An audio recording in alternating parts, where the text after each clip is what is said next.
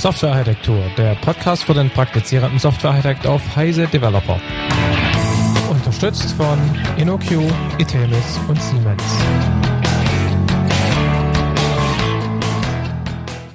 Hallo und herzlich willkommen zu einer neuen Ausgabe unseres Softwarearchitektur Podcasts.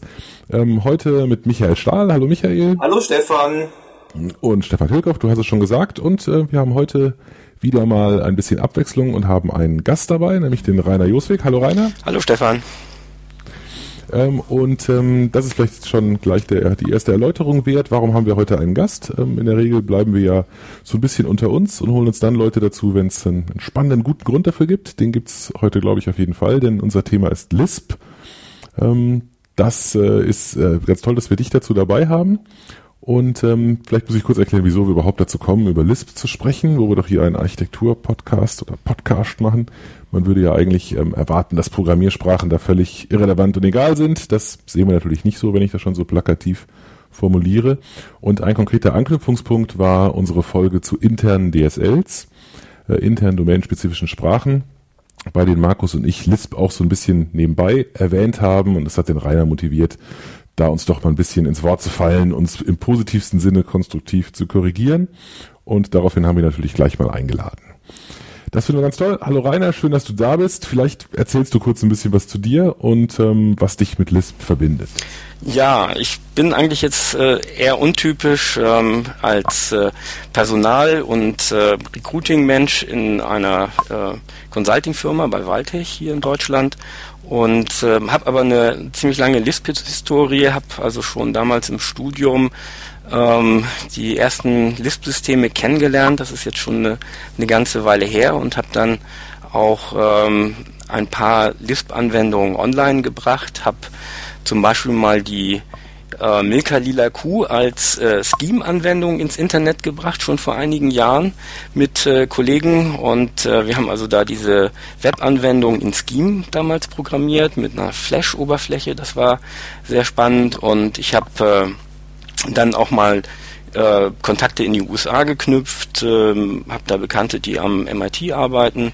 Und ähm, ein Bekannter von mir, der hat äh, seinen eigenen Webserver in List programmiert äh, CLHTTP und äh, mit dem habe ich also über die Jahre diverse Funktionalitäten in diesem Umfeld implementiert und ähm, habe dann auch mal ein paar Lisp-Konferenzen in den USA besucht, habe also auch ähm, solche Leute wie Richard Stallman oder äh, Guy Steele oder ähm, Peter Norweg auch in, in Persona mal kennengelernt. Gut, also vielleicht ähm, fangen wir einfach ein bisschen an, das Thema zu definieren ähm, und ähm, kläre zunächst mal, was Lisp eigentlich ist, denn äh, das ist im Gegensatz zu vielleicht anderen Programmiersprachen ja eher eigentlich eine Familie von Programmiersprachen, über die wir da, über die wir da sprechen. Ja, also Lisp ist, ähm, in, eigentlich gibt es da vielleicht zwei ähm, Definitionen, aber die eine ist wirklich die Familie von Programmiersprachen, die, es, äh, die es seit 1958 gibt und ähm, es gibt also inzwischen eine ganze Reihe von Dialekten und Implementationen. Ich würde mal schätzen, im, im Scheme-Umfeld gibt es über die Historie bestimmt 100 Implementationen. Im Common Lisp-Umfeld gibt es jetzt ähm, zehn Implementationen, die aktuell gepflegt werden. Clojure ist als neuer Dialekt dazugekommen. Äh, aber es gibt immer noch so auch, äh, wer das vielleicht noch kennt, Logo von früher, äh, gibt es im Education-Bereich auch noch, das ist so eine Art Lisp ohne Klammern. Ähm, es gab mal Dylan, äh, Dynamic Language von Apple unter anderem entwickelt. Mhm. Und es gibt da so eine ganze Reihe von verschiedenen Dialekten. Es gibt einen Hauptstrang, den man eigentlich betrachten kann, und das ist der Strang, der von dem ursprünglichen Lisp von McCarthy damals entwickelt wurde. Und ähm, die haben also praktisch so ungefähr 61, 62 ähm, das erste Lisp-System lauffähig gehabt, auf damals natürlich sehr kleinen und langsamen Rechnern mit Batch-Schnittstellen und, und diversen Dingen. Aber sie waren ähm, damals mit Garbage Collection, mit funktionaler Programmierung, und ähm, in, unter anderem auch mit einem äh, Compiler, der selbst in Lisp geschrieben war. Also 1962 gab es den ersten Self-Hosted Compiler in Lisp. Okay, das sind also die, sage ich mal, verschiedenen Entwicklungsstränge.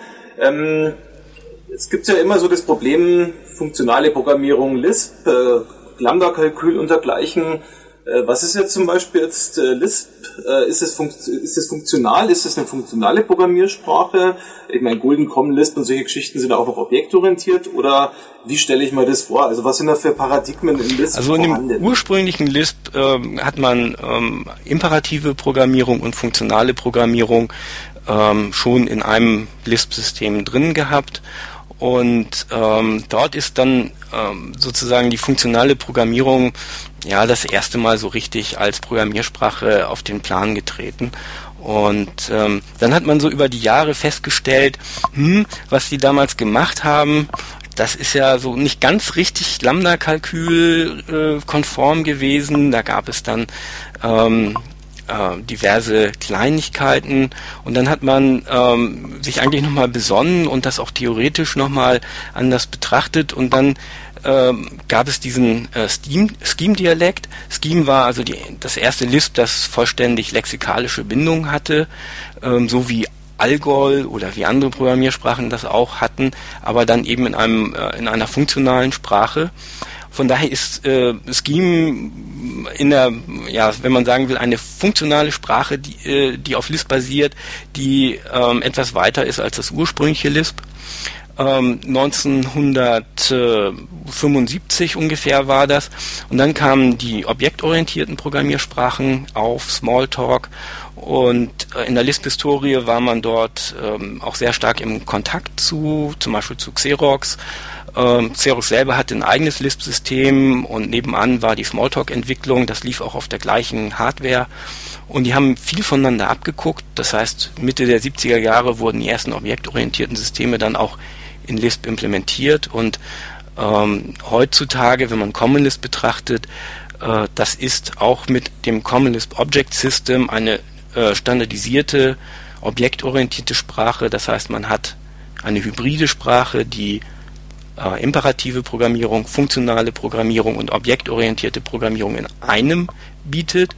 Ähm, dazu kann man vielleicht noch sagen, dass die funktionale Programmierung in Lisp ähm, ja nicht rein pur ist, so wie zum Beispiel in Haskell ist. Es gibt typischerweise Seiteneffekte, ähm, man kann sich vorstellen, dass es auch Lisp-Dialekte gibt ohne Seiteneffekte und dass es Scheme-Weiterentwicklungen äh, gibt, die ähm, ohne Seiteneffekte arbeiten. Clojure zum Beispiel versucht diese Seiteneffekte auch zu kontrollieren. Also da hat es dann Weiterentwicklungen gegeben. Äh, Common Lisp selber ist praktisch 1994 als erste objektorientierte Programmiersprache mit dem ANSI-Standard äh, definiert worden und seitdem hat es in der Sprache äh, selbst keine Weiterentwicklung gegeben. Das heißt, der Standard existiert mhm. heute immer noch so, wie er damals war. Und alles, was dort dann als Neues entstanden ist, musste dann als Library implementiert werden oder als Spracherweiterung. Also ich kann mich noch erinnern, als ich in der Uni studiert habe, da war Lisp so ein bisschen was für Akademiker, also war, galt als relativ komplex. Und äh, jetzt höre ich von verschiedenen Seiten, jetzt auch von dir, dass es ja doch einige Anwendungen gibt in dem Bereich. Äh, warum ist jetzt Lisp überhaupt für uns relevant? Also ist es quasi nur was für, sag ich mal, abgehobene Akademiker, die das Lambda-Kalkül im Schlaf rezitieren können, oder ist es auch was für den, sag ich mal, ähm, Anwender, der heute mit Clojure oder mit einem anderen Dialekt wirklich äh, konkrete Enterprise oder sonstige Applikationen bauen will? Also ursprünglich war es mal so, dass das Lisp halt in den Anfang der 60er und 70er Jahre ähm, akademisch war und dort ähm, aber die ersten Anwendungen entstanden sind. Also 1900 in den 60er Jahren noch äh, gab es das erste Computeralgebra-System in Lisp programmiert, das Maxima. Und dieses Maxima war ein sehr schnell ein sehr großes System, das die entsprechende Hardware gesprengt hat. Und ähm, äh, das System wurde weiterentwickelt und dann gab es eine ganze Reihe von, äh, von anderen großen Anwendungen, die äh, damals diese Timesharing-Systeme gesprengt haben. Und ähm, die Systeme wurden dann mächtiger und man konnte halt eine ganze Reihe von, von Anwendungen entwickeln. Und ähm, die, der Ansatz für die äh, Standardisierung von Common Lisp war eigentlich zu sagen, wir brauchen eine Standardsprache, mit der man große Applikationen entwickeln kann, die man dann auch äh, auf normalen Rechnern äh, zum Ablaufen bringen kann. Also die wollten wirklich Mitte der 80er Jahre, Ende der 80er Jahre äh, größere Anwendungen, die in Lisp äh, äh, programmiert waren, auf Unix-Systemen oder vergleichbaren Systemen dann auch äh, deployen. Und ähm, der Plan war auch gut. Ähm, nur für die ähm, erste Anwendungsdomäne, in der man da unterwegs war, war es ein bisschen ungünstig der Zeitpunkt, weil dann setzte Ende der 80er, Anfang der 90er Jahre der sogenannte äh, KI-Winter ein, der Winter der künstlichen Intelligenz, wo äh, mhm. doch äh, das Funding äh, weggebrochen ist. Man kann sich vorstellen, dass ähm, ähm, also es gab zum Beispiel Firmen, die in den 80er Jahren äh, mit Lisp ungefähr eine Milliarde Dollar Umsatz gemacht haben. Und das ist dann relativ schnell weggebrochen. Und äh, eigentlich wird das heute so ein bisschen wiederentdeckt und es gibt einige, die ähm, tatsächlich jetzt auch anfangen, wieder Anwendungen, größere Anwendungen in Lisp zu bauen. Vielleicht nur dazu sagen, also es ist, glaube ich, in Europa so ein Phänomen, dass es ein bisschen verschwunden war. In den USA gibt es heute noch äh, Studiengänge, also wirklich in der Informatik, wo man auch am Anfang Lisp lernt. Es ist nicht so, dass jetzt quasi das überall völlig äh, untergegangen war, sondern das war in den USA schon. Also man muss vielleicht auch sagen, dass die, also was ich, also so wie ich das interpretiere, eine, eine schöne Sache, und das ist im Prinzip auch das, was uns dazu geführt hat, überhaupt heute darüber zu sprechen, eine etwas, was sehr, sehr lange Historie hat in der Lisp-Welt, ist die Idee, dass man eben ähm, Sprachen entwickeln und mit Sprachen Experimente machen kann in der, in der Lisp-Welt. Das eignet sich einfach äh, besonders gut dafür. Warum das so ist, dazu kommen wir bestimmt noch. Ähm, und deswegen gab es einfach eine lange Historie von vielen, vielen Dialekten. Und das war in gewisser Weise auch völlig gewollt. Das war nichts Negatives, es war völlig okay, dass jede jede Hochschule, jeder, jeder Lehrstuhl seine eigene Experimentiervariante von Lisp da hatte. Und man hat da wild Ideen ausgetauscht und Konzepte, Konzepte ausprobiert. Und das ist auch ein Grund, warum es so häufig ist, dass die böse sogenannten Smug Lisp Weenies, ich weiß nicht, ob du einer bist, Rainer, aber die, die, die, die so ein bisschen den Ruf haben, immer zu sagen, das haben wir alles schon immer gemacht, tatsächlich auch ein bisschen recht haben, weil eben viele Konzepte dort einfach experimentell ähm, mal ausprobiert wurden. Und ähm, insofern viele, viele Sachen, die, die uns heute vielleicht in anderen Programmiersprachen sehr neu vorkommen, irgendwann schon mal in irgendeinem wilden Lisp-Dialekt drin waren.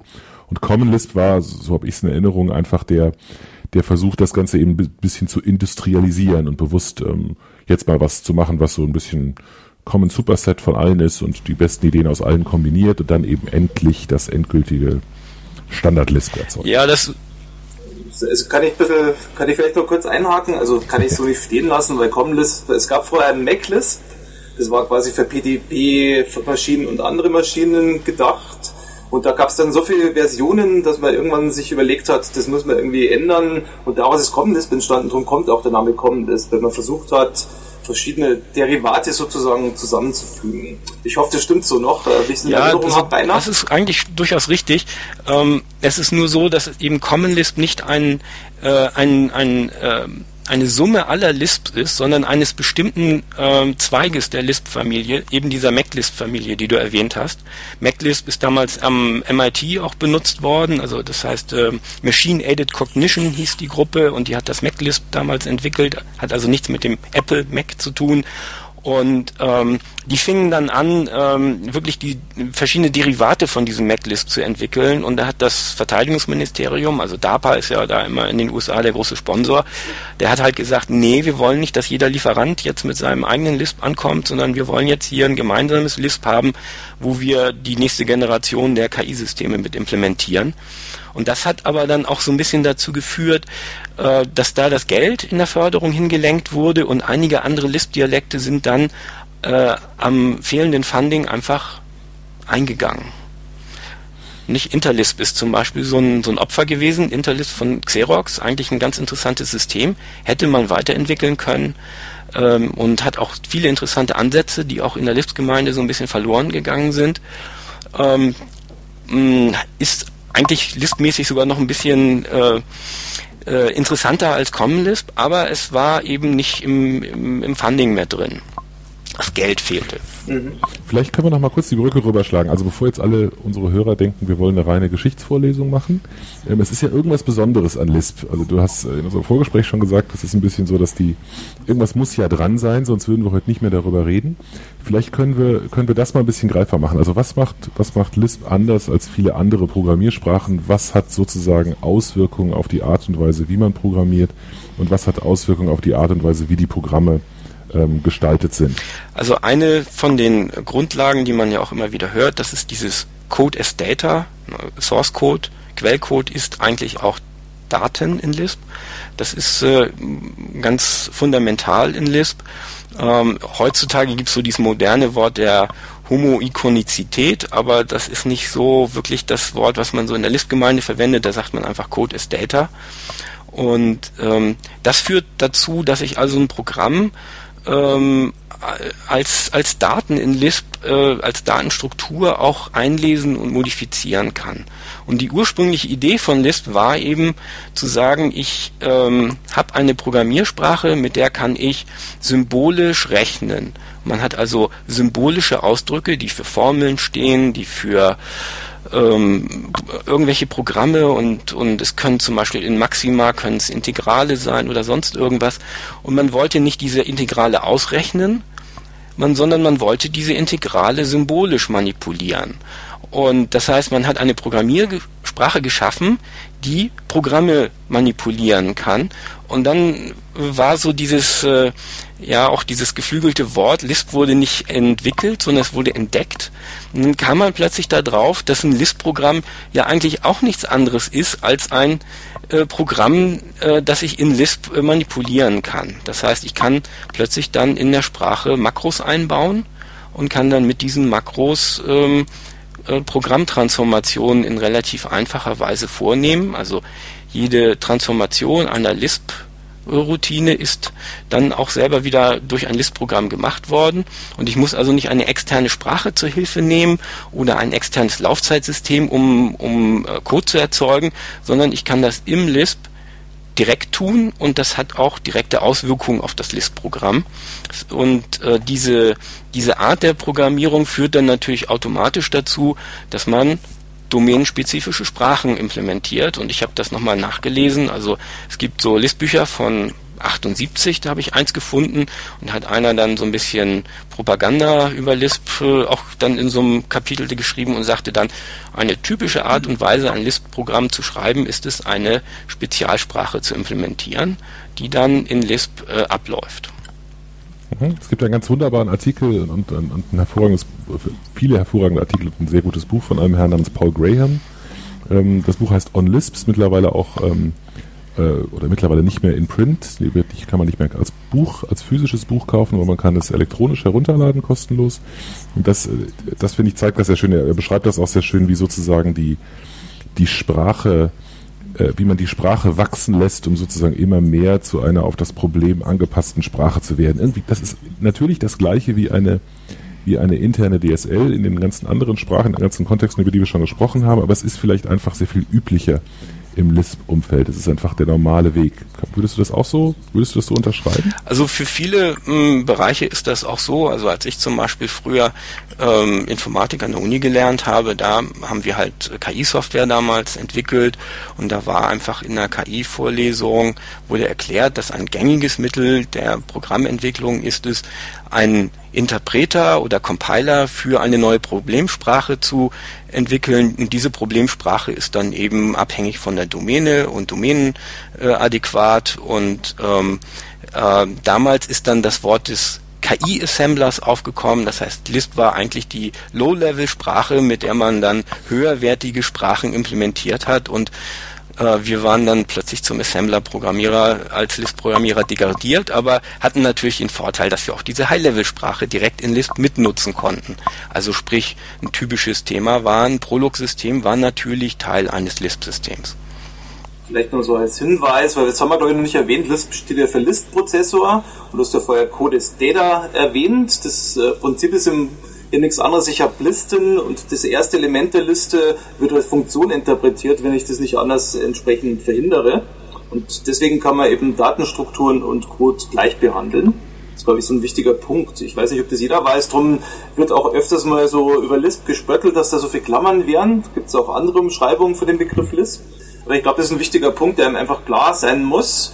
Ähm, das ist nämlich auch ein Bauprinzip. Ich, es besteht alles aus Listen. Ich kann quasi Makros definieren, das zusammengenommen, das kann genau, genau diese Fähigkeit dann hervorruft, äh, genau diese DSS. Da gab es einen schönen interessanten Einwurf von dir beim letzten Mal, äh, nämlich ähm, in der Diskussion, die ich mit dem Markus darüber geführt hatte. Ähm, da, da kam dieser Begriff wieder auf, äh, Lisp habe keine Syntax. Das war, glaube ich, der Markus gesagt. Ich verkneife mir diesen Spruch immer. Ähm, ähm, weil das im Prinzip ähm, so ist, als ob ich den Abstract Syntax Tree einfach hingeschrieben hätte, während ich in einer anderen Sprache eben eine größere Distanz zwischen den zwischen den Buchstaben, zwischen den Symbolen habe, die ich da hinschreibe und dem, wie die sozusagen logisch intern repräsentiert würden ähm, ist das bei, bei Lisp ein bisschen anders. Und du hast ziemlich energisch widersprochen und gesagt, Lisp hat sehr wohl eine Syntax. Ich würde dir zustimmen, aber vielleicht erklärst du das ein bisschen, wieso du das gesagt hast. Also architektonisch ist Lisp halt ähm, in, äh, von der Sprache in zwei Teile aufgeteilt. Es gibt einmal diese symbolischen Ausdrücke, die nennt man S-Expressions. S-Expressions und die sind äh, Daten eigentlich. Das ist ein Format, mit dem man Daten beschreibt. Sprich, man hat eine Klammer auf und dann kann man irgendwelche Dinge schreiben.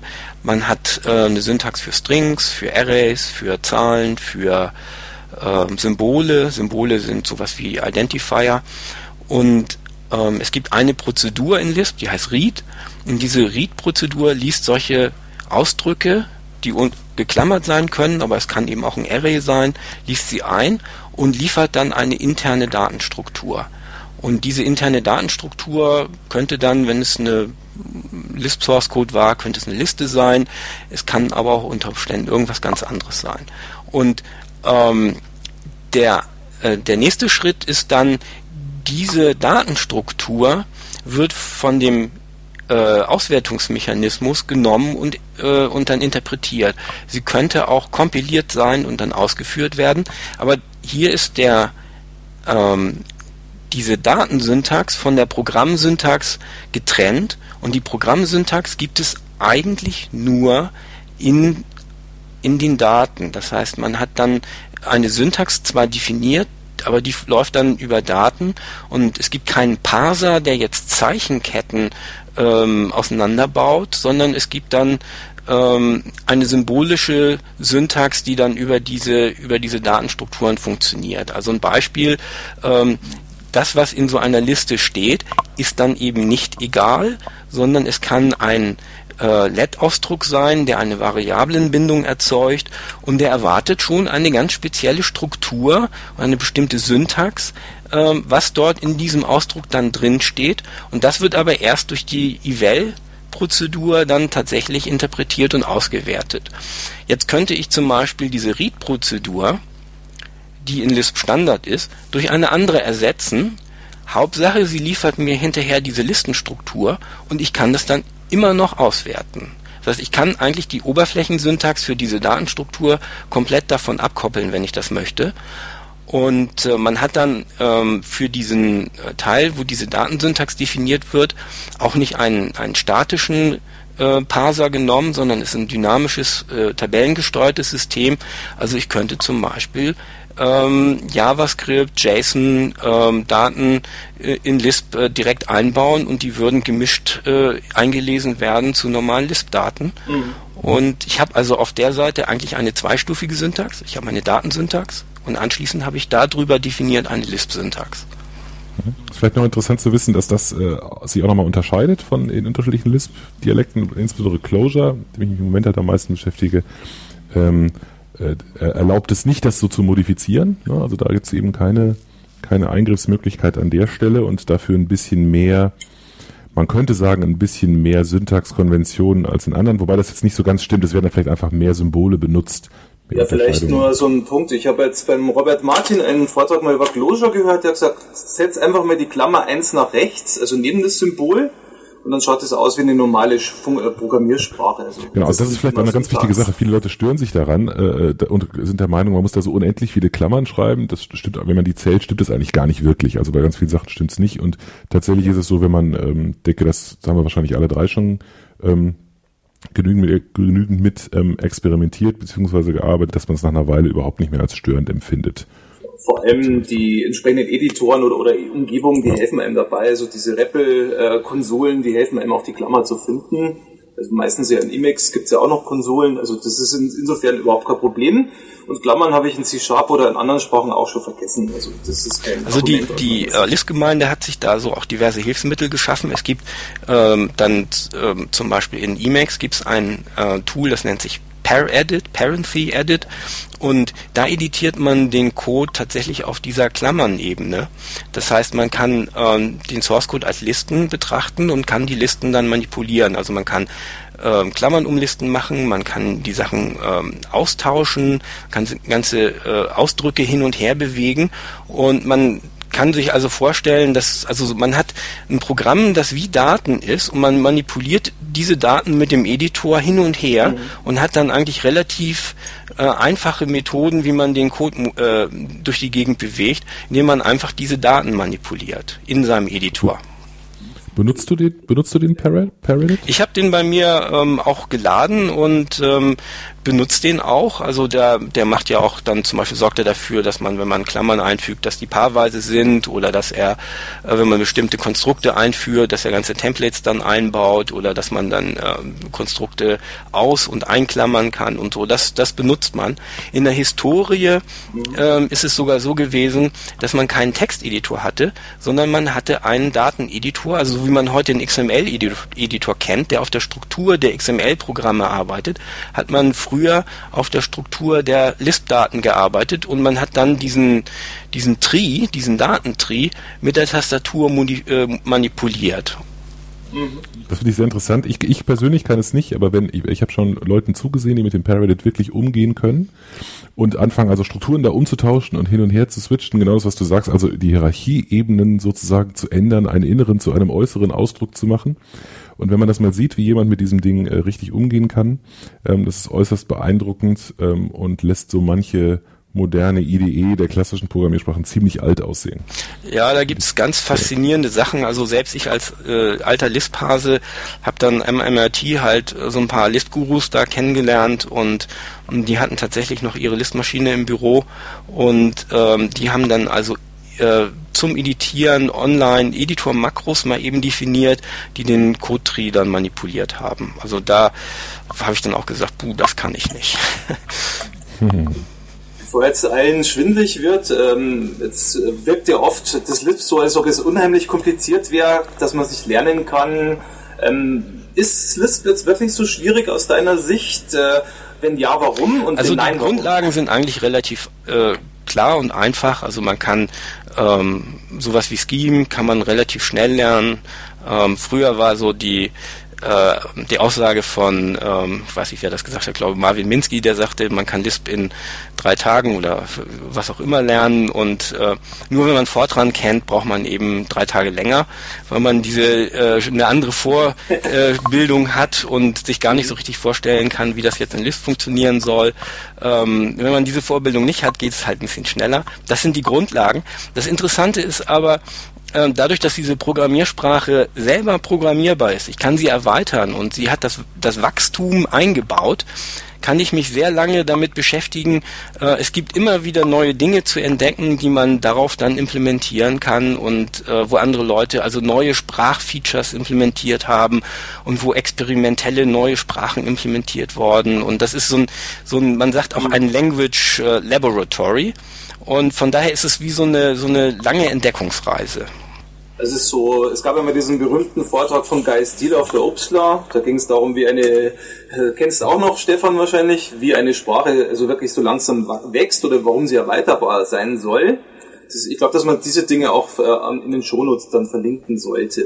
Aber du sagst im, im Prinzip, so was ich raushöre, es ist eigentlich sowohl leicht als auch schwierig. Es gibt dann zwei Seiten, äh, Lisp zu lernen. Ähm, wenn ich jetzt wirklich Lisp lernen will, also welchen Lisp-Dialekt würde ich denn heute einsetzen oder was, was gibt es zur Auswahl? Heute? Wann setze ich? Was gibt es überhaupt und was sind die Vor- und Nachteile dieser verschiedenen Optionen? Also eigentlich gibt es heute drei äh, verschiedene Dialekte, die auch äh, weit eingesetzt werden. Das eine ist ähm, Scheme. Scheme als äh, Sprache, die auch in der Lehre ähm, eine ganze Zeit eingesetzt wurde und auch heute noch wird. Dort gibt es äh, dieses klassische Computer Science Einführungsbuch äh, Structure and Interpretation of Computer Programs von Abels and Sussman, das sogenannte Wizard Buch und das ist ein Klassiker und äh, da wird auch nur ganz ganz wenig Scheme benutzt. Also das ist ein Buch, das man äh, ohne viel Lisp-Kenntnisse ähm, gut lesen kann, das ähm, viele Sachen klar macht. Also ich weiß nicht, wer das jetzt in der letzten Zeit mal verfolgt hat. Der Robert C. Martin hat das Buch plötzlich für sich entdeckt nach vielen Jahren und äh, war also ganz begeistert, dass er da hunderte von Seiten gelesen hat und ähm, irgendwann später kam das erste Assignment Statement und man hat also wirklich sehr viel funktional am Anfang programmiert und es hat ihm so ein bisschen die Augen geöffnet, dass man sehr viel auch funktional machen kann und denken kann äh, und dass Assignments eigentlich erst sehr spät auftauchen. Äh, da gibt es ein, eine äh, Weiterentwicklung von Scheme, die nennt sich Racket. Die ist äh, aus dem Doctor Scheme entstanden und Racket hat ähm, eine Implementierung, die es auf vielen Plattformen gibt, für die es Bücher gibt, äh, die ähm, auch eine ganze Reihe von äh, einfachen Scheme-Varianten hat zum Lernen und äh, die auch eine hübsche IDE hat, die auf verschiedenen äh, Rechnern läuft und äh, die also von dem ganzen Anspruch her doch sehr stark ähm, pädagogisch und ähm, ja zum Lernen ausgelegt ist. Man kann. Die ist auch sehr schön, die ist auch sehr schön pur, ne? Die ist sehr schön ähm, ich finde, das hat eine gewisse Eleganz im, im Gegensatz zu Common Lisp. Das, da finde ich das nicht so. Das finde ich bei, bei Scheme einfach toll. Das ist so schön, das passt so schön zu diesem Buch und es ist alles so. Ja. Die Welt ist so in Ordnung. Ja, es ist, sie ist äh, dann nachher nicht mehr in Ordnung, wenn man sich das Racket anguckt, weil das Racket hat wirklich viele tolle, interessante Konzepte und ähm, die haben also wirklich auch weitergedacht, haben auch viel Forschung und, und Gehirnschmalz dann noch reingesteckt, auch in diese IDE. Und ähm, das, das ist schon ein tolles System. Ich weiß nicht, ob ihr kennt die Hacker News von, ja. von äh, mhm. Paul Graham. Paul Graham und, mhm. und, der hat ja seinen ARC, äh, seinen eigenen Lift-Dialekt geschrieben. Und das läuft in diesem, in diesem Scheme-System. Also die Hacker News Site läuft on top of Scheme. Mhm. Du hast aber, wolltest aber die drei Hauptdinge erzählen gerade. Ne? Scheme war das, Scheme bzw. Racket war das erste. Genau. Das zweite okay. wäre jetzt äh, Common Lisp. Common Lisp ähm, ist heute auch äh, aktiv gepflegt. Da gibt es auch eine aktive Gemeinde, die das pflegt. Äh, vor einigen Jahren gab es mal den CMU Common Lisp Compiler, der äh, Public Domain auch ähm, war und ähm, der hatte so ein bisschen das Problem, dass, dass das Bauen dieses oder das Selbstübersetzen dieses Common Lisp Systems war ein bisschen schwierig. Und dann hat einer sich mal hingesetzt und hat das vereinfacht und da ist das SBCL draus entstanden, das Steelbank Common Lisp. Und das Steelbank Common Lisp, das kann man eigentlich runterladen, das, das gibt's vorkompiliert, aber das gibt's eben auch ähm, äh, zum selber übersetzen und das, das geht heutzutage problemlos. Da ist also keine, keine fortgeschrittenen Bildtechniken mehr notwendig oder Bildkenntnisse, sondern das, das geht wirklich äh, problemlos. Und das äh, Steelbank Common Lisp ist halt so ein ähm, System, äh, was ganz äh, interessant ist, weil es ja so fast die schnellste dynamische Sprache, Sprachimplementierung darstellt. Also da ist ein hochoptimierender Compiler eingebaut in dem System, der ähm, Maschinencode erzeugen kann, der ähm, ja sagen wir mal in die Richtung von C oder äh, gut optimierten Java-Code geht. Also da kann man auch die Shootout-Site sich angucken, wo so diverse Benchmarks zu sehen sind und äh, wenn sich da mal ein SBCL-Kenner ähm, hingesetzt hat und den Code ähm, optimiert hat, dann ähm, ist der ungefähr tausendmal schneller als zum Beispiel ein Ruby-Code oder sowas und bewegt sich dann wirklich auf C-Level. Und das System bietet auch zum Beispiel Typinferenz, einfacher Art und Typchecks. Also wenn ein ähm, Lisp-User damit seinen Code übersetzt, es handelt sich hierbei um einen Compiler, also im Wesentlichen. Und dieser Compiler ist auch interaktiv zu benutzen. Wenn also jemand seinen Lisp-Code mit dem Compiler übersetzt, dann kriegt er auch viele, viele Hinweise über Probleme in der Optimierung, wo was nicht jetzt perfekt im Code generiert werden konnte. Und wenn man sich diese Sachen dann anguckt und dann entsprechend auch Typen deklariert, kommt man also zu doch sehr performanten Programmen. Und das Ding ist äh, vollkommen frei erhältlich und ähm, das macht eine Menge Spaß. Und äh, da gibt's dann auch äh, eine ähm, ein äh, Emacs, äh, ähm, ja, eine Entwicklungsumgebung, die selber auch in Lisp programmiert wurde, das Slime. Ähm, und Slime ist ähm, so eine Geschichte, dass man in Emacs eine Verbindung zu einem äh, Common List, zum Beispiel zu dem SBCL aufmacht. Man hat dann einen Standard Debugger, einen Standard äh, Read Eval Print Loop und diverse andere Dinge. Und äh, das benutzen eine ganze Menge Leute und auch in der komme ich gleich zu, zu in dem Closure-Umfeld äh, hat man das auch benutzt. Also man nutzt dieses Slime-Backend und diese Entwicklungsumgebung. Das ist eigentlich ein ganz gutes ähm, Tool, um äh, Common Lisp zu lernen. Es gibt auch noch kommerzielle Common Lisp Systeme, wie das Listworks oder das Allegro Common Lisp. Ähm, das sind äh, Anbieter, die ja seit 1900 ja, 85, 86, 87 am Markt sind, also wirklich schon Dinosaurier im, im Markt und die verkaufen ihre Lisp-Systeme heute noch und leben dann davon, dass die halt äh, einfach zu installieren sind, äh, grafische Oberflächen haben, äh, Applikationsdelivery auf Knopfdruck und äh, auch relativ einfach zu benutzen sind. Mhm. Das ist, äh, also da gibt's ein, gibt's eine breite Auswahl und was manche so ein bisschen äh, überfordert ist, dann sich das richtige Common Lisp rauszusuchen. Äh, ich würde einfach empfehlen, fangt mit äh, SBCL an, probiert ein bisschen rum, da gibt's eine Gemeinde, da gibt's äh, User Groups, da gibt's Irk Channel, ähm, also da findet man auf jeden Fall Anschluss. Mhm. Und das dritte? Das dritte ist jetzt äh, neu, was ja so ein bisschen ähm, Interesse geweckt hat, äh, Closure von Rich Hickey. Da haben wir ja, glaube ich, auch schon diverse Dinge von gehört. Also das ist eine Sache, die auch gerade in der Java-Welt äh, Interesse geweckt hat, weil es auf der Java Virtual Machine läuft, eine gute Integration hat. Und ähm, man muss einfach sagen, der Rich Hickey ist ein genialer Programmierer und, und genialer Sprachdesigner und der hat da eine spannende Sache gemacht. Also typischerweise sind, äh, sind so diese neuen Lisp-Dialekte, die werden immer von den Lisp-Usern sehr kritisch beäugt, weil die sagen, nee, nicht schon wieder ein neuer Lisp-Dialekt. Aber den, den Rich, ähm, den haben sie eigentlich alle ins Herz geschlossen, weil der einfach das erste Mal wirklich was Spannendes Neues gemacht hat. Und Jetzt hat man ja schon, glaube ich, über Closure gesprochen ähm, bei einer Episode. Ich glaube, da brauchen wir jetzt nicht mehr so intensiv ja. reingehen.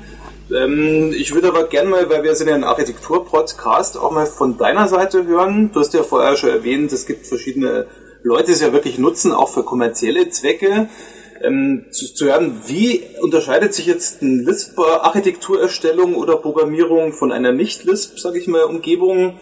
Und was sind jetzt die Vor- und Nachteile? Wann verwende ich denn überhaupt Lisp und wann verwende ich den Lisp lieber nicht zum Beispiel? Ja, eins von den ähm, Dingen, die sehr großen Einfluss auf die Softwareentwicklung haben im normalen Listumfeld, ist, dass man es halt interaktiv benutzen kann. Das heißt, ich entwickle nicht auf einem äh, Source Code, der in einer IDE äh, verwaltet wird und ich habe dann in der IDE Tools, mit der ich diesen Source Code bearbeiten kann, sondern ich habe eigentlich ein, immer ein lauffähiges Programm, und dieses lauffähige Programm erweitere ich also Stück für Stück um neue Datenstrukturen, neue Funktionen, probiere die aus, guck mal, ob das läuft. Man kennt das so auch vielleicht ein bisschen systematisiert aus dem Test-Driven Development und das ist eigentlich in der Lisp-Umgebung Standard. Und ähm, das heißt, das, das Programm wächst eigentlich ähm, während der Entwicklung vor den Augen und man baut in die Architektur auch diese Änderungsfähigkeit mit ein. Das heißt, ein List-Programm ist ein gutes List-Programm ist per se zur Laufzeit änderbar und man kann zur Laufzeit reingucken und man kann zur Laufzeit äh, Dinge erkennen, was das wirklich tut. Und ähm, das hat diverse Einflüsse. Ähm, man kann also zum Beispiel, so ähnlich wie man das bei, bei Erlang kennt, ähm, ein Programm zur Laufzeit umprogrammieren. Das heißt, man muss es nicht anhalten.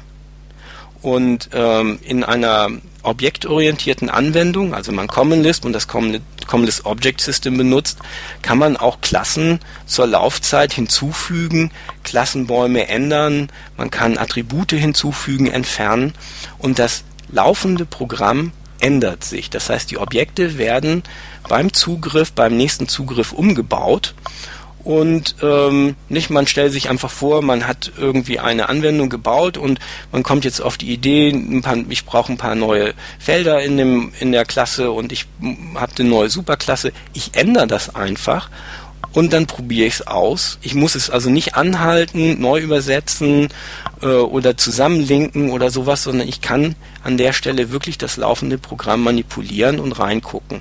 Und der, der Debugger an der Stelle, der ähm, ist auch sowas wie eine, eine Interaktionsschnittstelle. Der ist nichts weiter als ähm, eine Interaktionsschnittstelle, die ein Level tiefer geht, wenn ich einen Fehler habe. Ich kann diesen Fehler online reparieren und kann an der Fehlerstelle das Programm weiterlaufen. Das könnte ich auch mit einem deployten Programm machen, wenn ich das möchte. Ähm, und Commonlist bietet dort halt ein, eine interaktive Fehlerbehandlung, die nicht aus dem Fehler rausspringt, so wie man das in Java kennt, wo das Exception Handling dann äh, den Stack äh, äh, Unwind auslöst, sondern in Commonlist wird dieser Fehler praktisch an Ort und Stelle behandelt und das kann dann programmatisch auch gemacht werden oder auch interaktiv. Das heißt, wenn in meiner Anwendung ich irgendeinen Fehler einbaue, dann bin ich in meinem Debugger, ich kann das reparieren und kann dann einfach weiterlaufen lassen. Das führt dazu, dass man in einem als Entwickler in einen Fluss reingeraten kann. Das heißt, ich arbeite sehr nah an meinem Programm und jede Änderung ist eigentlich ein sehr kurzer Prozess und ähm, diese, diese Änderung fließt dann so, nicht? Also man, man kommt in so einen Arbeitsfluss. Und das ist eine ganz faszinierend, ein ganz faszinierendes Erlebnis, das man dann haben kann, dass man dort also in sehr kurzer Zeit sehr produktiv werden kann, äh, wenn man ähm, diese Änderungsmöglichkeiten mit benutzt und sie auch tatsächlich ausnutzt. Hat für den Entwickler natürlich auch Nachteile. Es werden manchmal Dinge einfach unkontrollierter und man muss sie dann nochmal nachvollziehen und, und ähnliche Dinge, aber äh, man stelle sich einfach vor, ähm, man kann äh, etwas ändern und es wird gleich wirksam. Und da gibt's aus der Historie gibt's dann dieses berühmte Smalltalk-Beispiel. Ich weiß nicht, ob ihr das kennt von Steve Jobs und ähm, äh, der, der bei Xerox war ja. und diese Demo gekriegt mhm. hat und wo dann online das Scrollverhalten von dem äh, Smalltalk-System umprogrammiert wurde. Und sowas kann man in Lisp auch machen. Das ist vielleicht noch, noch ein Unterschied. Also bei Clojure ist das nicht ganz so, weil Clojure natürlich in das Java-Ökosystem integriert ist und es gibt Möglichkeiten in Clojure halt, sich auch in die, in die Java-Klassenhierarchien mhm. einzuhängen und mit denen macht man das natürlich nicht so leicht. Man macht das schon, solange man rein in, in Clojure bleibt und die, die interaktive Entwicklung ist, ist durchaus auch sehr üblich. Also dieser REPL-Ansatz, dass man eben experimentiert, Programm, also eine Funktion Programm, also so lange vielleicht interaktiv irgendwas ausprobiert, bis man den Ausdruck zusammen hat, den man gerne haben möchte, eine Funktion rausmacht, die Funktion wieder aufruft und das Ganze so langsam wachsen lässt, das ist im, im Closure-Umfeld durchaus auch absolut üblich und auch die, die Tools sind, wie du schon gerade gesagt hast, äh, exakt die gleichen. Slime zum Beispiel ist ja auch sehr verbreitet bei der, in der Closure-Community, also die, die Emacs-Lisp-Integration. Das laufende Programm im gleichen Umfang zu ändern, das vielleicht nicht. Also wüsste ich, habe ich zumindest noch nicht gehört, dass das jemand im gleichen Umfang macht. Das ist, glaube ich, schon eher klassisch Lisp-spezifisch. Jetzt möchte ich aber trotzdem zu meiner Frage zurückkommen, und zwar äh, der Teil, wo äh, endet quasi, oder wo würde ich denn das verwenden und wo würde ich es eher nicht verwenden? Oder Closure zum Beispiel. Also wo sind jetzt quasi wirklich so Einsatzgebiete, wo man sagen würde, also da würde ich eher am ehesten Lisp verwenden, zum Beispiel eben symbolische Berechnung, oder wo würde ich am ehesten auf jeden Fall nicht Lisp verwenden? Also gibt es da Grenzen oder ist Lisp wirklich so, sag ich mal, allmächtig, dass ich praktisch alles damit also, machen Also wenn man es will, man kann wirklich äh, alles damit machen. Äh, die Frage ist, ob es halt wirklich sinnvoll ist. Ich habe ähm, zum Beispiel ähm, ein aktuelles Beispiel gesehen, da gibt es in Zürich eine neue Firma, die ähm, äh, Lisp benutzt, um FPGAs zu programmieren und ähm, die haben sich also in Lisp einen eigenen TCP-Stack programmiert und mhm. ähm, äh, kompilieren den dann auch nach äh, FPGAs runter. Und das ist deren, deren Businessmodell. Ähm, da kommt man also ganz, ganz extrem weit. Es gibt in den USA ein ganz bekanntes Beispiel, das ist äh, ITA Software. ITA Software war so eine Zeit lang der mhm. Staubsauger, der alle Lisp-Experten aufgesaugt hat. Die haben dort also ähm, in dem ersten System, das sie programmiert haben, äh, bis zu 100 Lisp-Entwickler gehabt.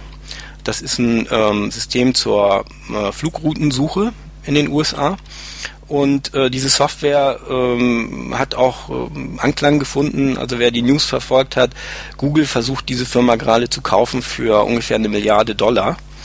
Und ähm, die ITER-Software hat noch ein zweites äh, Lisp-System geschrieben, Ähm, das ist ein Flugbuchungssystem für Air Canada. Das heißt, die haben ein echtes neues Reservierungssystem in Lisp programmiert, wo die komplette Business Logic in Lisp programmiert ist und die äh, äh, Oberflächen und äh, diverse andere Teile sind dann entweder in Python oder in Java programmiert, aber die, die eigentliche Business Logik läuft also in, in so einem Lisp-System.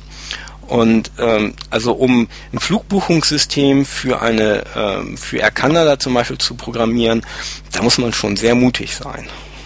Aber die Jungs haben das gemacht, gnadenlos. Und ähm, ich, äh, sie mussten natürlich dann auch äh, auf ihre Erfahrung zurückgreifen, die sie in dem ersten System äh, gemacht haben.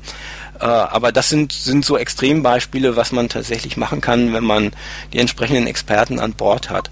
Ansonsten ist natürlich richtig, ähm, man kommt erstmal zum Beispiel auf die Idee, äh, sich mit äh, ja, symbolischen Daten zu beschäftigen. Also typischerweise gibt es eine ganze Reihe von Mathematiksoftware, die in Lisp programmiert ist. Das Maxima ist so ein, so ein äh, Beispiel, wo man also so ein Computeralgebra-System äh, als Open Source auch heute noch zur Verfügung hat, in Lisp programmiert. Das, Derive ursprünglich auch, auch, dann gibt es noch Reduce und es gibt ein ganz großes äh, interessantes System, das nennt sich Axiom. Das wurde ursprünglich mal von IBM entwickelt, auch mal eine Zeit lang kommerziell vermarktet, ist jetzt Open Source. Und das Axiom läuft praktisch in jedem freien Common Lisp auch, also in SPL, SPCL glaube ich jetzt zum Beispiel und implementiert äh, eine funktionale Programmiersprache speziell für Mathematik, die auch ein dafür angepasstes Typsystem bereitstellt. Und das kompiliert dann nach Lisp und der Lisp-Compiler kompiliert das dann in Maschinencode.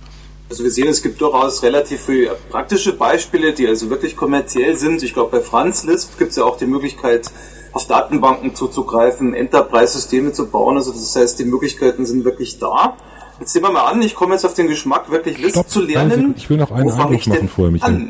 Ich will noch, du willst doch was ich will noch ganz okay, kurz eine, eine, Lanze für, für, für Closure äh, brechen an der Stelle. Es gibt da noch nicht so wahnsinnig viele äh, Beispiele, schon gar nichts in dieser Größenordnung, weil die Sprache noch zu neu ist. Ist, glaube ich, jetzt zweieinhalb Jahre alt. Ähm, aber Closure ist äh, schon, hat wie Analysts auch, den Anspruch, eine General-Purpose-Programmiersprache zu sein. Man kann damit theoretisch natürlich alles programmieren. Ähm, sie läuft auf der JVM, sie ist sehr schnell. Ähm, sie wird in den aktuellen Version auch noch mal ein Stück schneller, auch gerade was, was Numerik angeht. Und Sie läuft auch auf der CLR. Ja, wobei das noch nicht ganz so weit ist wie der, wie der JVM-Port. Ne? Nicht so reif. Ähm, aber es gibt theoretisch überhaupt keinen Grund, warum man nicht jedes beliebige System, das man in Java programmieren kann, auch mit Clojure programmieren kann. Ich glaube, was da vielleicht ein, ein, wichtiger Punkt ist, ist einfach, dass man ähm, die Leute braucht, die das ähm, erstens wollen und zweitens können. Also es ist vielleicht eher eine, eine Skillfrage und eine, eine Frage, ob man die Leute äh, entsprechend dahin gebracht mhm. bekommt, aber dann ist das durchaus möglich. Und was wir auch schon zweimal angesprochen hatten, in der, sowohl in der DSL-Episode als auch in der Multicore-Episode, ist, dass Closure natürlich ähm, äh, noch den besonderen Reiz hat, sehr so schön mit dem Thema Parallelverarbeitung in Multicore-Umgebungen umzugehen. Und das ist natürlich da gerade dann so ein so Sweet Spot, wo man, wo man sehr leicht auf die Idee kommen kann, das Ganze einzusetzen.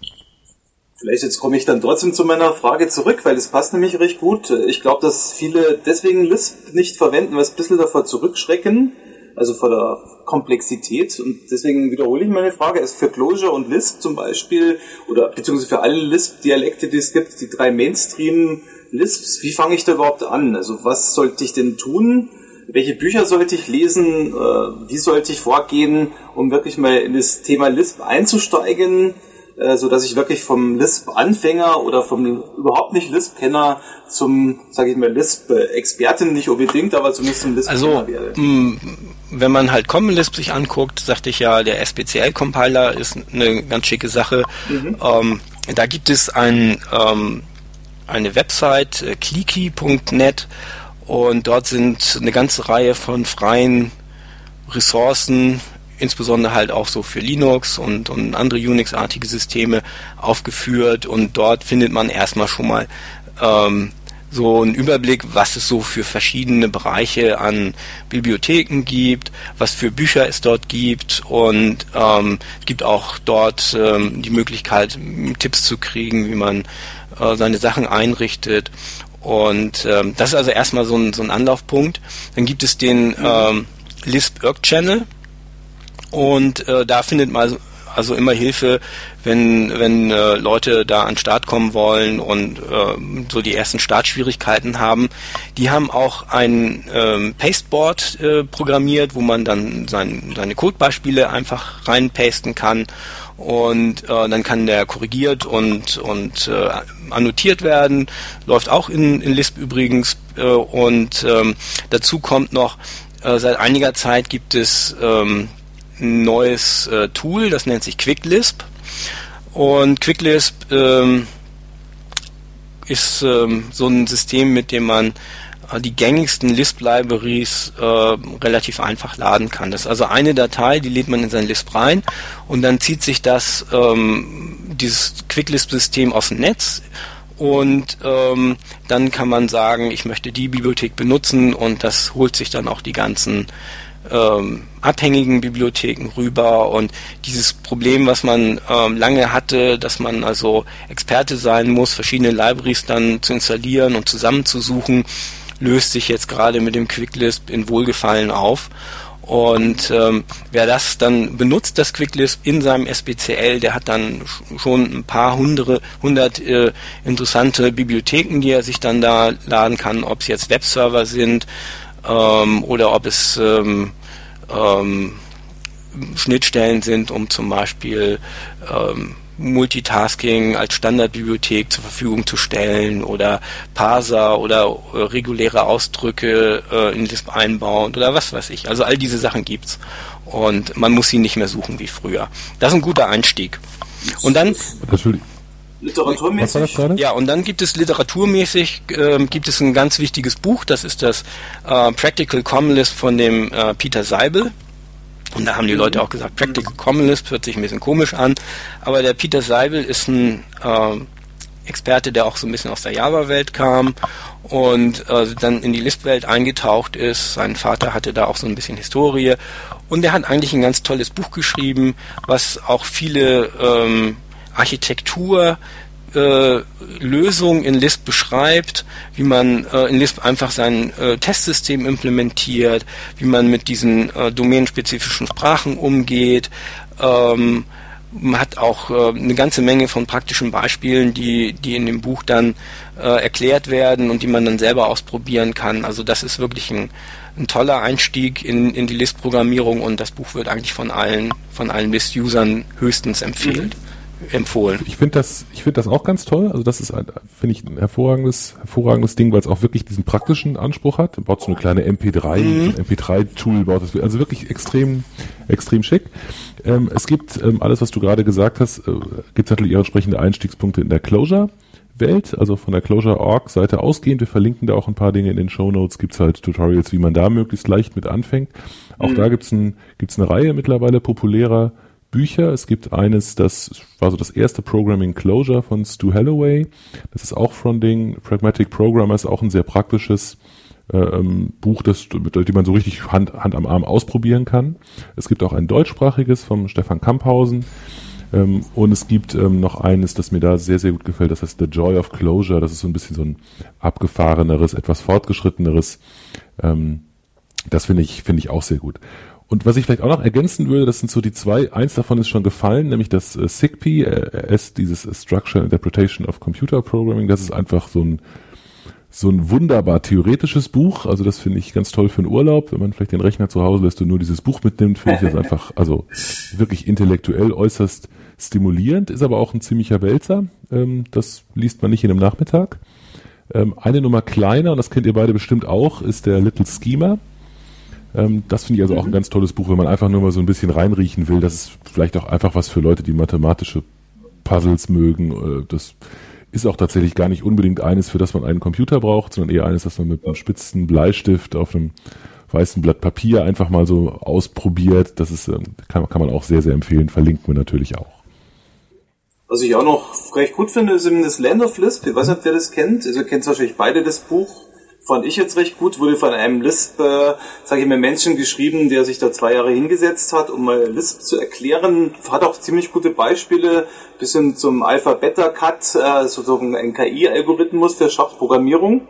Und für, sage ich mal, Spieleprogrammierung ist da alles drin. Also kann ich nur empfehlen. Und gerade so Clojure und Wisp äh, fand ich, im YouTube gibt's da einige sehr gute Tutorials. Auch im Slideshare gibt's da einige PowerPoint-Präsentationen, aber YouTube äh, fand ich, gab's da einige gute Dinge zu Richtung Lisp generell, aber auch Also der, was halt in Lisp allgemein ist, es gibt eine ganze Reihe von interessanten Büchern, äh, die man wiederentdecken kann. On Lisp habt ihr ja schon erwähnt. Das gibt's als äh, PDF-Download.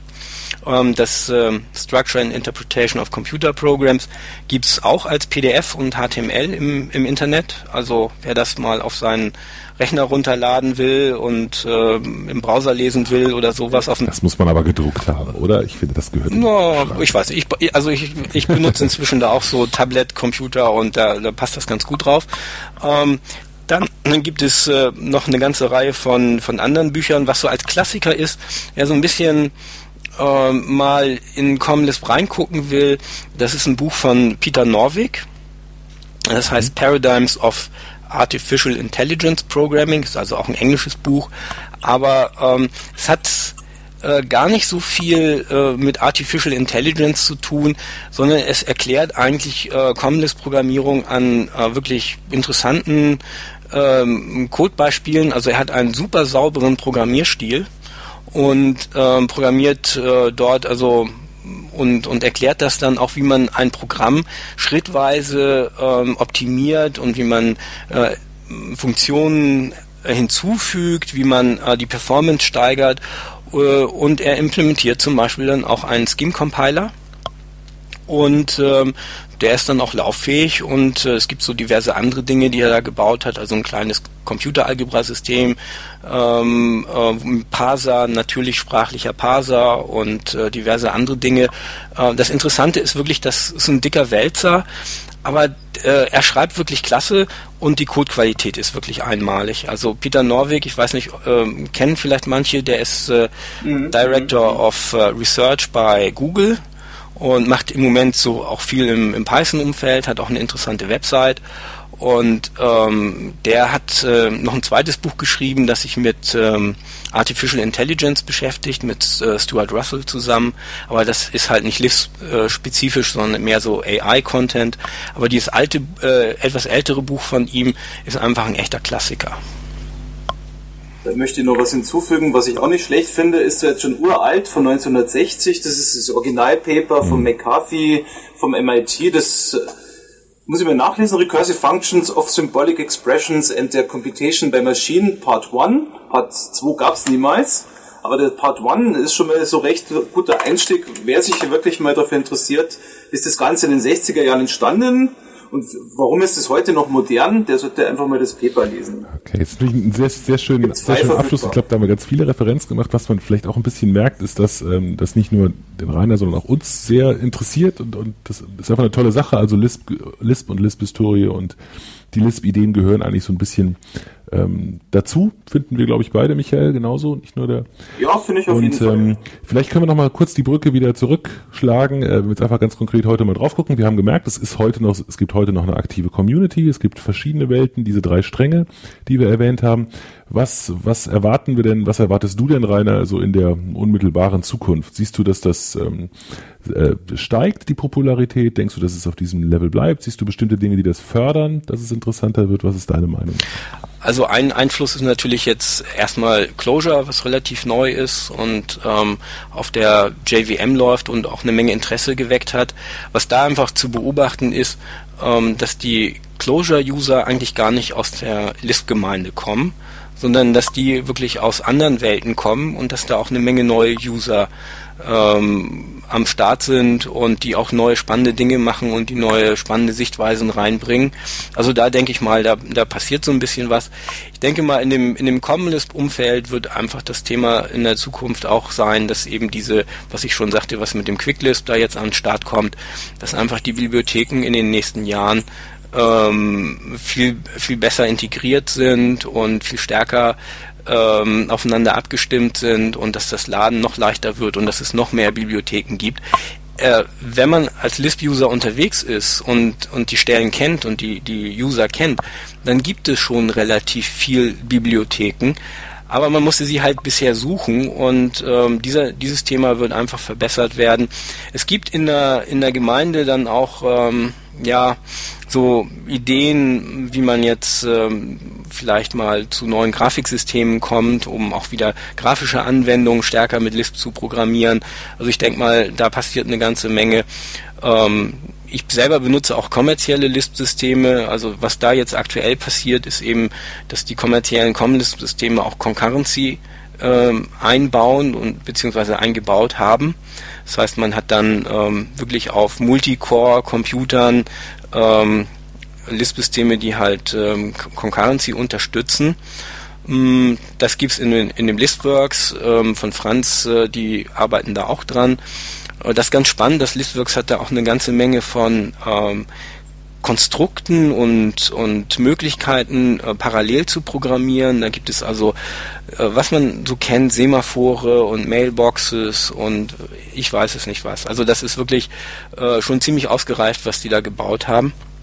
Und ähm, das wird sicherlich dann ähm, sich auch äh, stärker auswirken. Also ich denke mal zum Beispiel dieses ähm, Listworks wird irgendwann vielleicht mal einen Concurrent Garbage Collector auch be benötigen, was es jetzt noch nicht hat. Was man im Java-Umfeld äh, mit dem Closure zum Beispiel kriegen kann, wenn man äh, den, das Java-System auf äh, Concurrent Garbage Collection entsprechend konfiguriert hat, dann, dann hat man das da schon. Im Com-List-Umfeld fehlt das noch so ein bisschen, aber die Concurrency gibt es. Es gibt ein ähm, weiteres interessantes Com-List-System, das ist das äh, Closure Common Lisp. Das heißt auch Closure, aber mit Z. Und ähm, das ist ein Common Lisp System, was ähnlich wie SBCL auch äh, komplett kompiliert ist. Aber da steht ähm, eine kleine Truppe dahinter. Ähm, ist eine kleine Firma in den USA, die das weiterentwickelt und die das auch über Consulting-Aufträge ähm, äh, dann weiterbaut. Und die haben jetzt zum Beispiel äh, dieses Closure Common Lisp auch auf dem ARM-Chip äh, unter Linux äh, zum Laufen gebracht. Also es gibt auch ähm, Varianten, die inzwischen auf dem iPad laufen und ähnliche Dinge. Also die Jungs ähm, haben dort ähm, auch ein paar Mitarbeiter, die wirklich echte Compiler-Experten sind und die auch ähm, ihr Lisp-System auf neue exotische Hardware portieren können und das gemacht haben. Also das Closure Common Lisp läuft auf äh, Windows, läuft auf dem Mac, es läuft unter ähm, Linux, es läuft eben auch inzwischen auf ARM-basierten Systemen und ähm, das System hat gegenüber SBCL den Vorteil, dass es halt sehr schlank ist, dass es sich innerhalb von ein paar Minuten auch vollständig neu kompilieren kann und dass man auf dem Mac und in, äh, auch so ein bisschen im Ansatz jetzt unter Windows auch eine IDE dafür hat. Also man hat einen eigenen Editor und, und ähnliche Dinge. Und ähm, also das ist schon glaube ich, eine ganz, äh, ganz interessante Sache.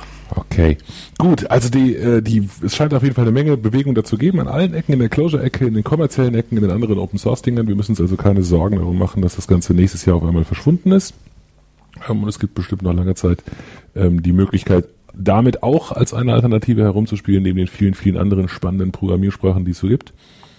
Ähm, haben wir noch was zum Abschluss? Gibt es noch berühmte letzte Worte von einem von euch beiden? Berühmte letzte Worte. Nein, ich würde einfach nur sagen, einfach mal Lisp anschauen und zwar ohne Vorurteile.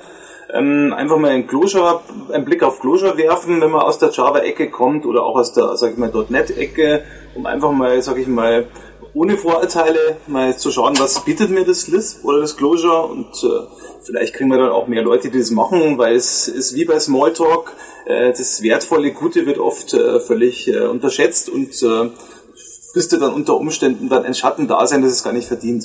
Also ich glaube, was ganz wichtig ist, dass man ähm, so ein bisschen sich darauf einstellt, dass das tatsächlich anders ist, dass man ähm, wirklich interaktiv entwickelt, dass man ähm, ein laufendes Lisp-System äh, vor Augen hat, mit dem man umgehen kann, äh, dass man Programme plötzlich als Daten betrachten kann und wenn man dann eine Weile mit rumspielt, dann wird man ganz faszinierende Dinge entdecken, dass man seine eigenen Konfigurations Programme selber schreiben kann, dass man kein XML mehr braucht, dass praktisch das XML als Datenformat durch symbolische Ausdrücke abgelöst werden kann und dass man zu relativ äh, schlanken Architekturen kommen kann. Also es gibt durchaus Leute, die zum Beispiel ähm, vergleichbar C++ und äh, Lisp-Systeme gebaut haben, auch größere Programme und die zu äh, Codeinsparungen gekommen sind, die also im, im Bereich von das Lisp-Programm war dann nur noch 10% so groß. Und das liegt einfach dadurch, dass man diese ganze äh, Boilerplate-Geschichte, äh, die man hat, ähm, geschickt durch ähm, Programmierung ersetzen kann. Also ich kann meinen Code selber erzeugen und das eröffnet eine ganz andere Perspektive, als wenn ich jetzt einen externen Codegenerator verwende, um ähm, aus Konfigurationsdateien zum Beispiel meine Java-Klassen zu erzeugen oder so, weil in Lisp ist das sozusagen eingebaut. Ich erzeuge meinen Code, ich manipuliere ihn durch meine Lisp-Programme, kann sie dann auch direkt gleich kompilieren und ausführen und ähm, wenn man sich darauf erstmal einlässt und mal so ein bisschen mit rumspielt und Ideen bekommt, was man damit machen kann, dann eröffnet sich einem eigentlich eine ganz andere Welt. Ich finde, es gibt einen schönen Spruch, der, der, der von einem oder eine schöne Aussage von jemandem namens Philip Greenspan, relativ bekannter Mensch, der das, das, das geprägt, das nennt man mittlerweile das sogenannte Greenspunning, der irgendwann gesagt, dass jedes äh, halbwegs komplexe Programm ähm, mindestens 90 Prozent einer, äh, einer fehlerhaften Eigenimplementierung von Common Lisp enthält. Also diese Mechanismen hat man doch, man braucht sie doch in irgendeiner Form immer wieder. Man baut sie sich dann halt selbst, die Dynamik, das Interpretieren, alles was dazugehört und vielleicht nimmt man dann lieber gleich das Original. Da gibt es auch den Spruch von dem Guy Steele, ähm, der ja auch in, dem, in der Java-Welt bekannt ist, äh, der gesagt hat, ähm, auf, auf einer List-Mailing-Liste, als äh, die Lispler nach Java gefragt haben, da hat er dann so übersetzt gesagt, was wollt ihr denn? Ähm, wir haben es geschafft, äh, die C++-Benutzer auf den halben Weg nach Lisp zu bringen, indem wir Java ähm, entwickelt haben und populär gemacht haben. Und äh, was man halt dort findet in Java ist eben auch diese ähm, das Runtime-System mit Garbage Collection, äh, dass man Managed Memory hat, dass äh, man ähm, diverse Datentypen dann auch identifizieren kann, dass das nicht nur Bits im Computer sind. Ähm, man hat äh, den Compiler, der halt Bytecode erzeugen kann und den kann man dann auch wieder reinladen mit einem Classloader. Das sind alles Sachen, die aus der Listwelt bekannt sind. Virtual Machines gibt es dort schon seit seit vielen Jahren und das Laden von Code gibt es auch seit vielen Jahren und ähm, das ist auch so ein, so ein Thema, wo ich, wo ich dann also sehe, oh, das Runtime-System von Lisp hat man also schon nachgebaut und dann musste der Rich Hickey praktisch nur noch äh, seine Programmiersprache drüberlegen und schon hat er ein ganz tolles Lisp-System. okay. So, nachdem wir jetzt, glaube ich, so einen halben Mara Halbmarathon fertig gebracht haben, sollte man so langsam zum Schluss kommen. Ich glaube, das war ein ganz gutes Schlusswort. Finde ich auch. Also ich fand es sehr, sehr spannend. Ich möchte mich ganz herzlich bei dir bedanken, Rainer. Fand das super, dass du da warst. Diese ja. Form von konstruktiver Kritik ist uns jederzeit herzlich willkommen. Wer also immer uns mal kräftig dazwischen quatschen möchte, soll das gerne tun. Und ähm, äh, wird möglicherweise dann auch gleich hier als ähm, Gast eingeladen und darf uns mal gerade rücken. Vielen Dank für die Einladung. Hat Spaß gemacht. Ähm, vielen Dank an unsere Zuhörer. Bis zum nächsten Mal und tschüss von mir. Bis zum nächsten Mal. Tschüss. Tschüss.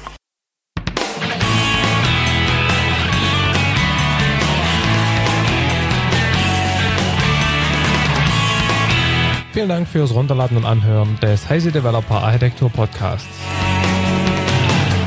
Der Podcast wird produziert von Michael Stahl, Stefan Tilkoff, Markus Völter und Christian Bayer und ist gehostet auf dem Heise Developer Channel unter www.heise.de slash developer slash podcast. Wir freuen uns über jegliches Feedback via Mail, Kommentaren auf der Webseite oder als selbst aufgenommenes MP3 bzw. als Anruf auf unserer Voicebox. Die Kontaktmöglichkeiten finden sich im Detail auf der Webseite. Alle Episoden des Podcasts sind lizenziert unter der Creative Commons Non-Derivative 3.0 Lizenz das bedeutet, die Episoden als Ganzes können für nicht kommerzielle Zwecke verwendet werden. Änderungen sind nicht erlaubt und es muss immer die Quelle angegeben werden. Näheres unter creativecommons.org.